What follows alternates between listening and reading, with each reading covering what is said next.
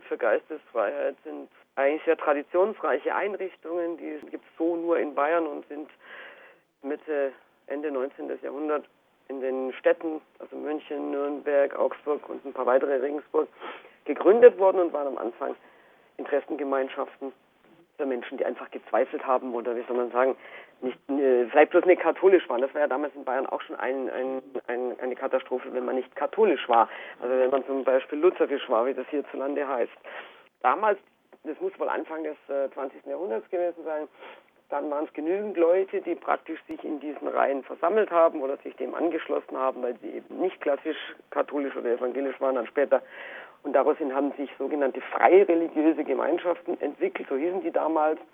Und irgendwann hat man die umbenannt. Der Name ist ja auch nicht sehr viel glücklicher in Bund für Geistesfreiheit. Davon gibt es jetzt, wie gesagt, neun Stück in Bayern. Und die haben tatsächlich, weil das als eine Weltanschauung abweichend von der christlichen Weltanschauung anerkannt ist, staatlicher Seite haben wir tatsächlich den ja, interessanten Status einer Körperschaft des öffentlichen Rechts, sind als Weltanschauungsgemeinschaften rechtlich dem Staat gegenüber gleichgestellt wie die Großkirchen oder wie zum Beispiel auch die israelitische Kultusgemeinde und sowas. Ja, das ist äh, interessant. Aber im Prinzip sind wir heutzutage eine Interessenvertretung für säkulare Menschen, also für Ungläubige, die in aller Regel aus der Kirche schon lange ausgetreten sind und damit auch nichts zu tun haben wollen ja, was es nicht alles gibt, gell? Ja, hier werden ja seit einigen Wochen unter Vorwand des Infektionsschutzgesetzes, genauer gesagt Paragraph 28, täglich unsere Grundrechte weiter eingeschränkt. Hier gibt es Kontaktverbot, hier gibt es Betretungsverbot des öffentlichen Raumes, Versammlungsverbot natürlich auch. Es gab jetzt tatsächlich auch ein paar Versammlungen, die anlässlich der Leave No One Behind äh, Kampagne mhm. gemacht wurden. Also teilweise wurden sie gar nicht erst erlaubt und dann aber auch von Repressionen waren sie betroffen, der Exekutiven. Jetzt gucken wir aber mal auf das Grundrecht der Religions- und Weltanschauungsfreiheit. Da wundert man sich doch, wenn dann ein Eilverfahren äh, eingeleitet wird, weil ähm, die Person als gläubiger Katholik oder Katholikin eben die heilige Messe besuchen möchte an einem Ostersonntag, das aber natürlich gerade nicht möglich ist.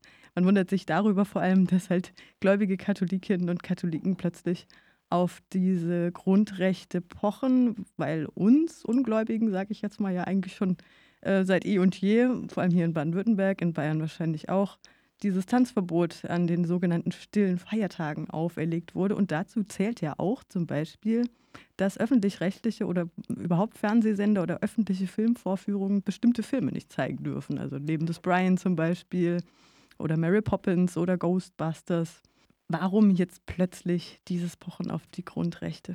Was meinst du? Das ist schon spannend, also wie die da drauf kommen, weil ja das Recht auf Religionsfreiheit müsste ja folgerichtigerweise, wenn der Staat das so auslegt, wie er das als demokratischer Staat auslegen müsste, dann müsste das bedeuten, dass zum Beispiel säkulare Menschen, wie wir jetzt vom Bund für Geistesfreiheit München, die wir ja neuneinhalb Jahre geklagt haben bis zum Bundesverfassungsgericht, dass Leute, die praktisch nicht gläubig sind, müssen ja in geschlossenen Räumen mit Schankanlagen, zu deren Betreten niemand gezwungen wird, ja doch wohl das Recht haben, da drin zu machen, was gerne sie machen wollten, also Rock'n'Roll-Party, Tanzparty. Es wird ja kein Mensch gezwungen, dahin zu gehen und alle Auflagen gesetzlichen werden ja beachtet.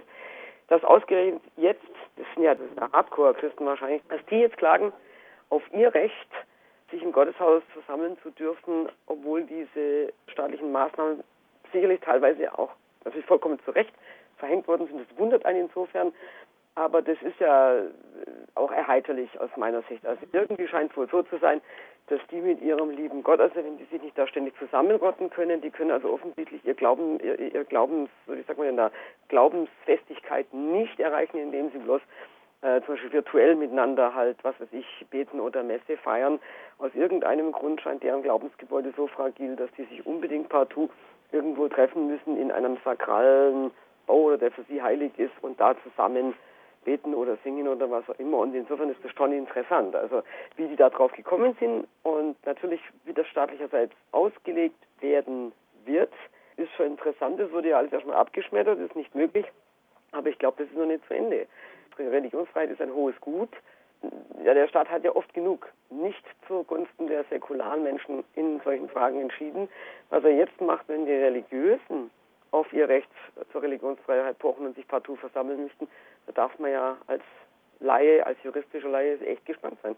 Ich verfolge das mit großem Interesse und nicht ohne Erheiterung. Jetzt habe ich schon auch davon gehört, dass es religiöse Autokorsos gab, die erlaubt wurden, aber mhm. eben andere Arten der Versammlungen, eben politische Versammlungen, was ja auch ein Grundrecht ist, mhm. wurden von Repressionen betroffen oder erst gar nicht erlaubt. Wird hier mit zweierlei Maß gemessen? Was man, was ja, natürlich, das wird aber immer. Also wir haben jetzt interessanterweise vor zum Jahresanfang ja dieses äh, wegweisende Urteil des Bundesverfassungsgerichts erleben dürfen, dass tatsächlich in Fragen der Sterbehilfe hat sich das Gericht auf den meiner Ansicht nach vollkommen naheliegenden und richtigen und vernünftigen Standpunkt gestellt, dass es sehr wohl erlaubt sein muss, dass wenn einer nicht mehr leben möchte, dass er dazu genauso ärztliche Hilfe in Anspruch nehmen darf, als wenn er um jeden Preis am Leben bleiben will und das ohne, dass man nachweisen muss, dass man, dass er sich schwerst krank ist oder sonst was hat.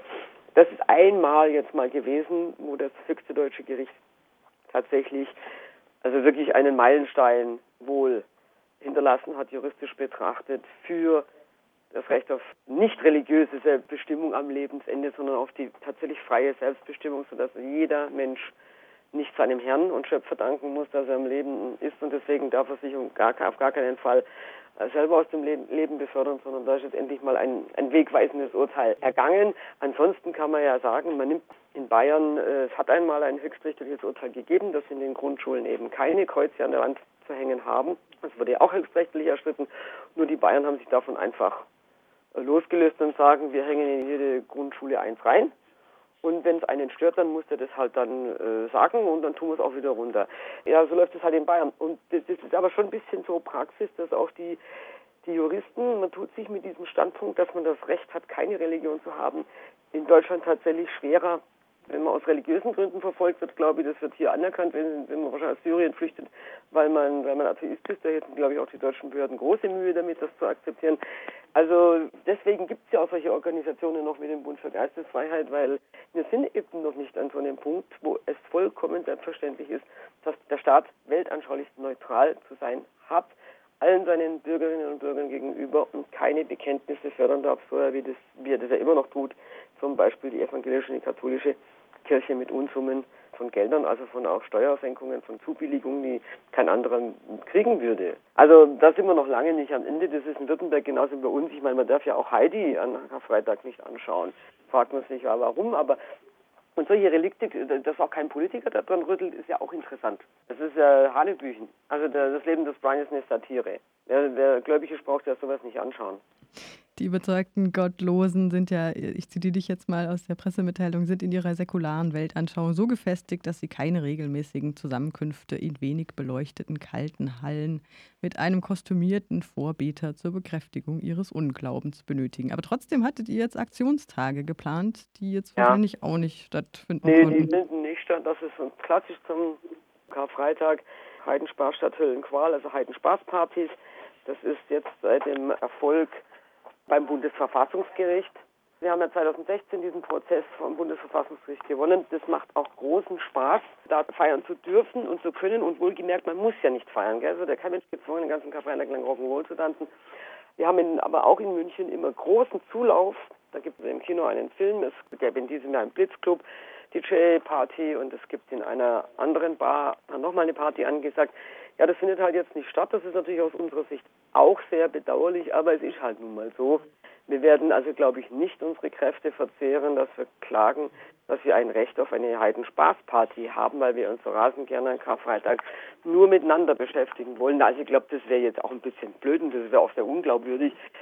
Das braucht es nicht. Aber zum Beispiel, was wir schon machen, auch über den BFG München, dass wir der 75 Jahre Kriegsende gedenken und da hatten wir zum Beispiel auch geplant, dass es so White Lunch geben sollte, also alle in Weiß und man isst Französisch, Englisch, Amerikanisch und Russisch im Freien und das Weiß als Farbe des Friedens und wir wollten auch mehrere Rock'n'Roll-Konzerte, weil in Bayern waren ja die Amerikaner die Befreier, also die Musik der Freiheit.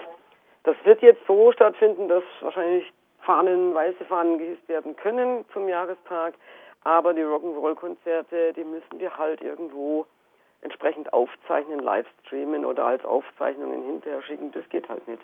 Das Gedenken an den Weltkrieg zum Beispiel ist auch für die Gottlosen ein ganz wichtiges Thema. Das ist die größte humanitäre Katastrophe des 20. Jahrhunderts und wahrscheinlich aller Jahrhunderte, wahrscheinlich bis dahin. wohl gewesen mit 65 Millionen Toten.